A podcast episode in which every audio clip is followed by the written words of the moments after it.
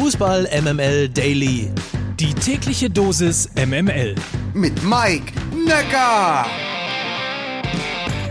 Guten Morgen aus der Fußball-EMML-Redaktion. Heute ist Freitag, der 9. Juli und das sind sie wie immer, die komplett subjektiv ausgesuchten, kurzen und kompakten News aus der Welt des Fußballs. Die UEFA hat die Schiedsrichter für das Finale am Sonntag angesetzt. Mit Björn Kolpers kommt zum ersten Mal einem Holländer die Ehre zuteil, das Endspiel einer Euro zu pfeifen.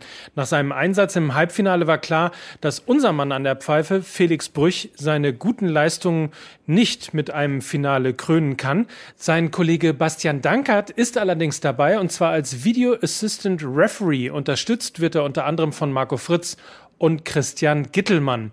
Übrigens, apropos Björn Kuipers und Hallo DFB, der niederländische Fußballverband hat für den erfahrenen 48-Jährigen extra eine Ausnahme bei der Altersbeschränkung gemacht.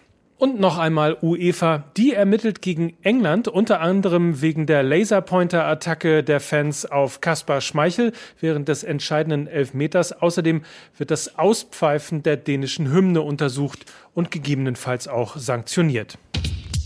Eine wahnsinnig schöne Geschichte habe ich gestern im Twitter-Account von Gary Lineker entdeckt. Der Engländer Sam Astley hatte Karten für das Halbfinale England gegen Dänemark. Dann wurde ihm aber von der Stammzellenorganisation Anthony Nolan mitgeteilt, dass es eine Übereinstimmung mit einem Patienten gegeben hat.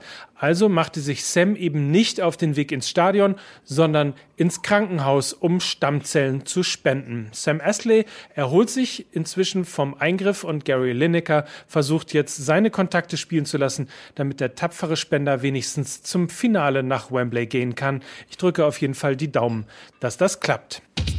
Nach Informationen von 442 gibt es eine konkrete Anfrage von Manchester United für Leon Goretzka. Zwar zeigte sich Oliver Kahn kürzlich ja sehr optimistisch, dass der 26-Jährige seinen im nächsten Jahr auslaufenden Vertrag bei den Bayern verlängert, aber die United-Überlegung, ihn als Nachfolger von Paul Pogba zu holen, klingt meiner Ansicht nach nicht unspannend. Man darf also abwarten.